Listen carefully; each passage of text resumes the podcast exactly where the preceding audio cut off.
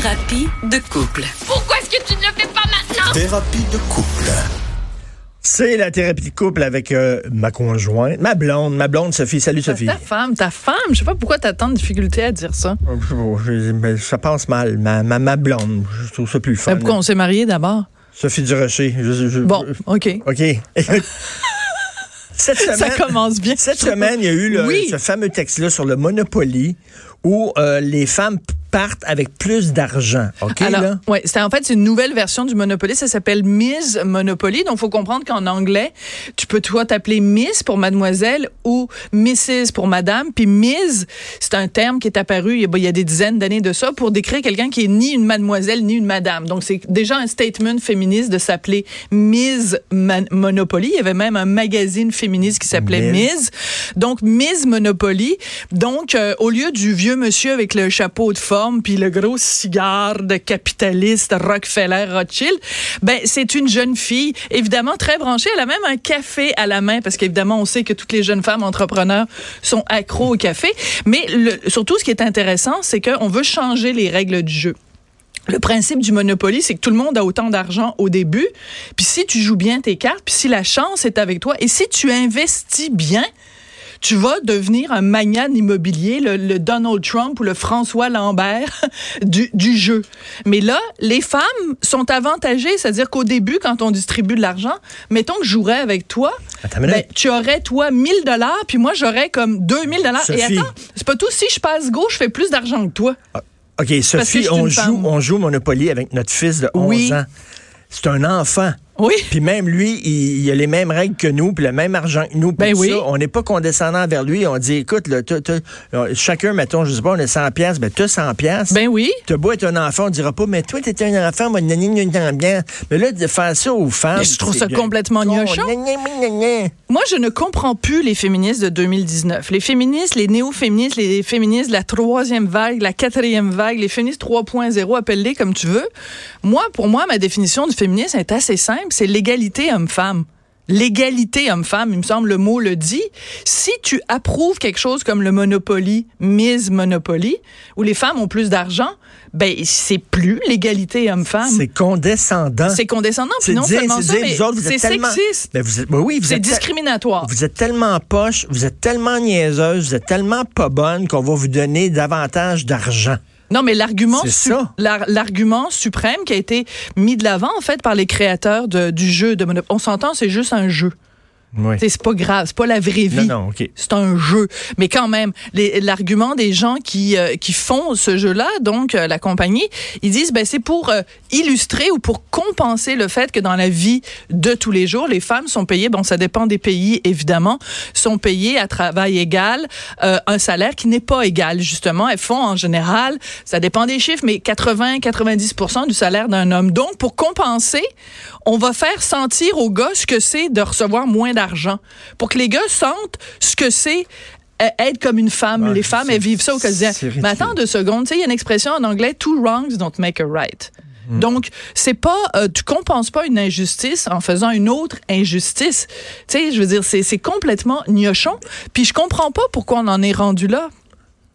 Ah, je t'empêche de parler? Non, non, non, c'est correct. Es-tu Euh, brimé? Es-tu opprimé, Richard? Ça me fait penser à la maison. Non, c'est correct. Ce qui m'amène. OK, on a fait un, un devine qui vient souper hier soir. Tu m'as interrompu tout le temps. J'essayais de poser une question, tu m'interrompais tout le temps. C'est vrai? Ouais.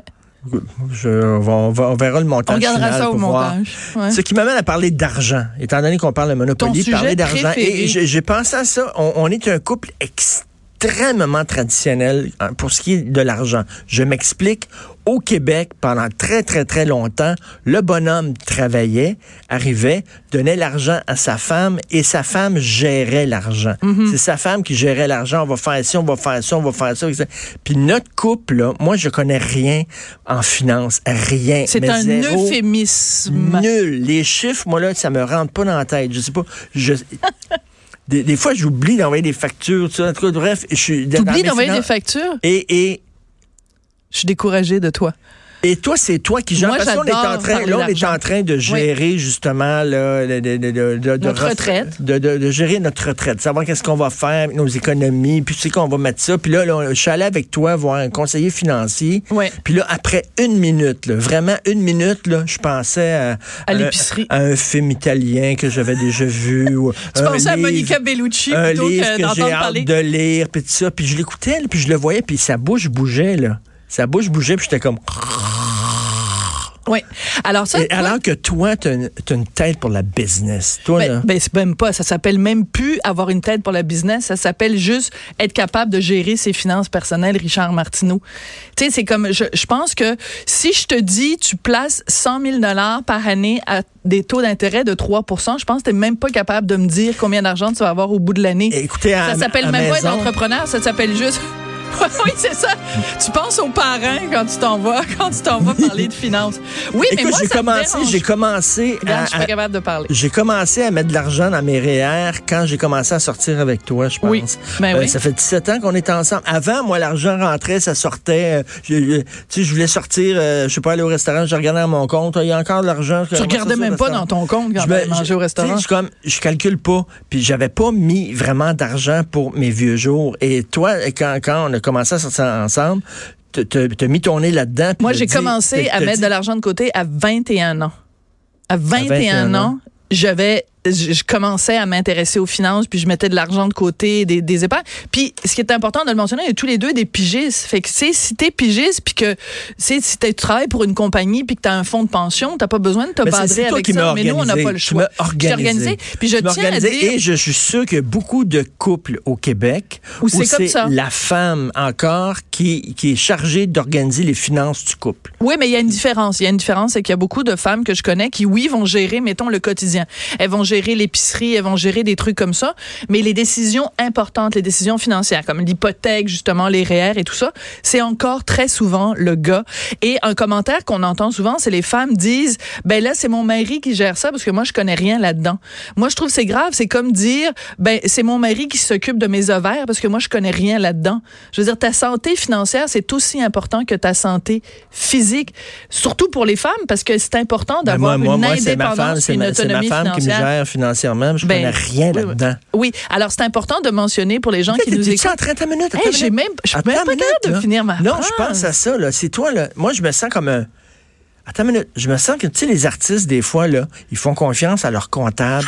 Mon comptable va que je suis en gérer train ça. Puis à un moment donné, ils se font tellement fourrer, comme Leonard Cohen, qui a perdu des, des gonzillions de dollars parce qu'il s'est fait fourrer Par sa gérante. Sa gérante. Es-tu en train de préparer des affaires dans mon dos? Puis si jamais on se sépare, Ok. on va retrouver sa paille tout nu. OK, faut que je faut que je raconte. Je peux-tu raconter une anecdote? Je donnerai pas les chiffres, évidemment, mais on a, on a vendu notre maison récemment. Oui. Puis donc, le fruit de la vente de notre maison, on l'a placé dans un compte, puis on l'a séparé moitié-moitié. Donc, toi, tu en as pris la moitié dans ton compte. Moi, j'ai pris l'autre moitié, mais j'ai pris une part plus importante pour des raisons de, de pourcentage d'intérêt. Je suis en train de me faire Puis fourrer. tu t'as t'as Je suis en oublié, train de me faire fourrer par oublié que tu avais mis une partie de ton argent dans mon compte, puis c'est moi qui te l'ai rappelé récemment. Je t'ai dit, hey Richard, quand on va retransférer cet argent-là, faut pas que tu oublies, t'as comme un gros moton qui est dans mon compte, mais c'est ton argent à toi.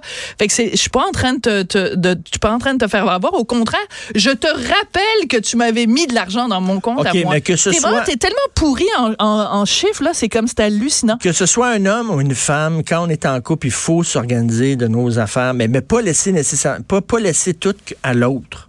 Oui, mais moi, laisser ce- tout à l'autre. Comme moi, je suis un très mauvais exemple. T'es un très mauvais exemple, mais moi, je pense que la clé dans un couple, c'est de voir ça comme une unité. OK? Comme une unité de production, comme une, comme une PME, une TTE, une petite, entreprise, et de se dire, bon, les années où il y en a un qui fait plus d'argent que l'autre, ben, peut-être que l'année d'après, celui-là va en faire moins que l'autre. Donc, c'est de mettre l'argent en commun dans un pot et de redistribuer selon les besoins de chacun. Parce que sinon, ça crée des injustices. Mais il y a une chose à laquelle souvent les femmes ne pensent pas, c'est que, je, je le disais tout à l'heure, es-tu en train de, comme de lire non, non, sur non, non, il y a- c'est cellulaire? c'est des auditeurs qui nous écrivent. Ah, là. OK, d'accord. Mais euh, il y a des femmes, donc, qui euh, prennent leur argent pour payer l'épicerie, puis pendant ce temps-là, le, le chum, lui, il prend l'argent pour payer l'hypothèque, des trucs qui durent. Puis là, quand ils se séparent, ben, la femme a plus rien, parce que l'argent qu'elle avait, elle l'a tout investi dans l'épicerie, mais c'est pas, t'as aucun... T'as Ben- aucun retour là-dessus. Donc, il faut que les femmes soient plus indépendantes financièrement, qu'elles gèrent mieux leurs affaires. Puis, si elles ont besoin de conseils, qu'elles m'appellent. OK, je veux, je veux t'entendre là-dessus. Euh, quand quand tu es en couple, Mm. Euh, est-ce que ça devrait, mettons, tu vas au restaurant en couple, même si tu es en couple depuis longtemps, est-ce que ça devrait tout le temps être moitié-moitié? Chacun se dit, mettons, la femme travaille, le gars travaille, moitié-moitié, ou tu trouves que ça, ça Ben, tue l'amour? Ben nous, ce qu'on a fait longtemps, puis à un moment donné, on a arrêté de faire ça. C'était une fois c'était toi, une fois c'était moi. Puis te rappelles-tu, quand les filles étaient tout petites, quand tes filles étaient toutes petites, toi t'arrivais, mettons, pour payer au restaurant, puis je disais non non, c'est moi, c'est moi, je paye. Puis là les filles étaient là, ben là, pourquoi tu laisses pas papa payer?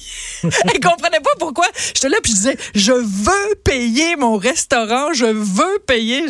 Là les filles étaient là, j'ai Laisse-toi éviter, c'est quoi le problème? Mais c'est, ça revient à ce que je te Mais- disais tout à l'heure. Si le gars, il fait trois fois moins d'argent que la fille, je trouverais ça tout à fait normal que ce soit la fille qui paye plus souvent.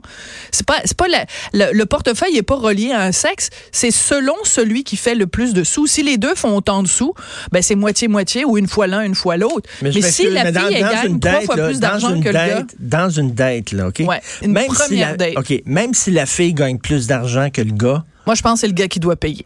Oui. Ben oui. À un moment Ben, donné, attends, quand attends, même, attends, là. Attends une minute. Là, là, là, là-dessus, le Fred, le Fred, il, il dit wow, wow. Le Fred à la console, il dit wow, là. Non, Fred, euh, je pense qu'il est pas. Hey, je vais te raconter. Attends, mais non, non, non. Si la fille fait pas mal plus d'argent que le gars, c'est quand même le gars qui doit payer la première date. Oui, mais attends, Pourquoi? c'est la première date. Tu vas demander à avoir le talon de paye de, de la fille avec qui tu as une date? Ça t'est déjà arrivé, toi? Oui, ben oui, c'est ça. C'est là que je m'en allais raconter. Si tu me laissais parler de temps en temps, tu Ça verrais que j'ai qui des choses à invite.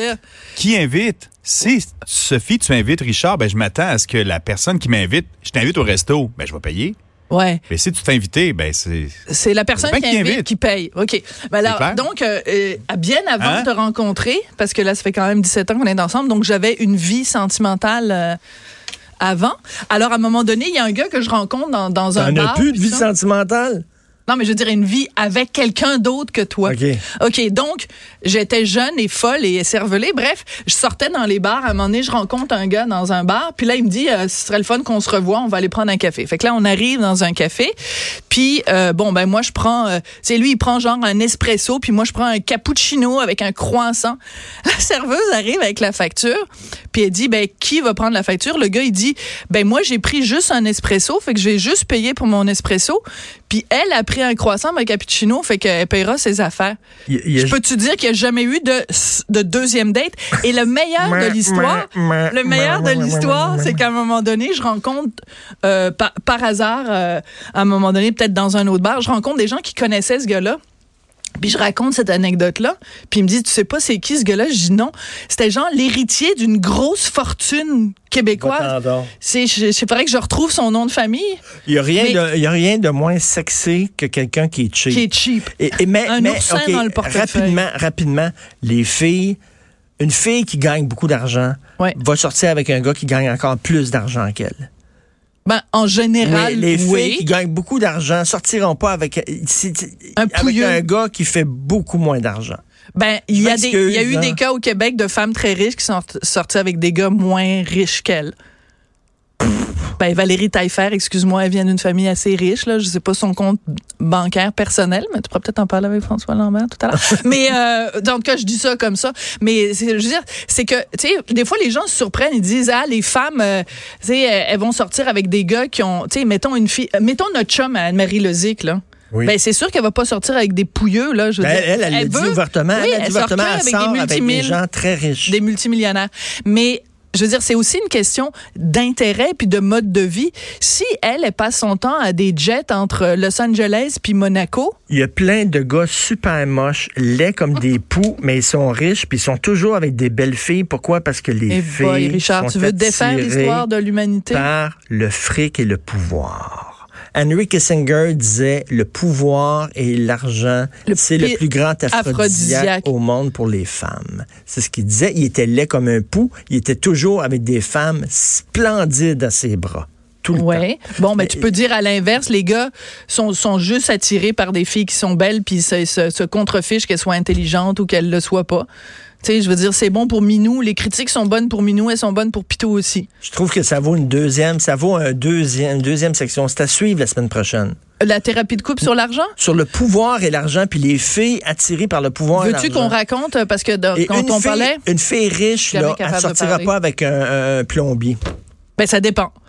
Si le plombier euh, il est capable de faire des galipettes, euh, s'il est capable de faire la brouette thaïlandaise peut-être, mais euh, ça est là parce qu'on n'a pas eu le temps de parler du fait que ça t'a pris 17 ans avant de rédiger ton testament.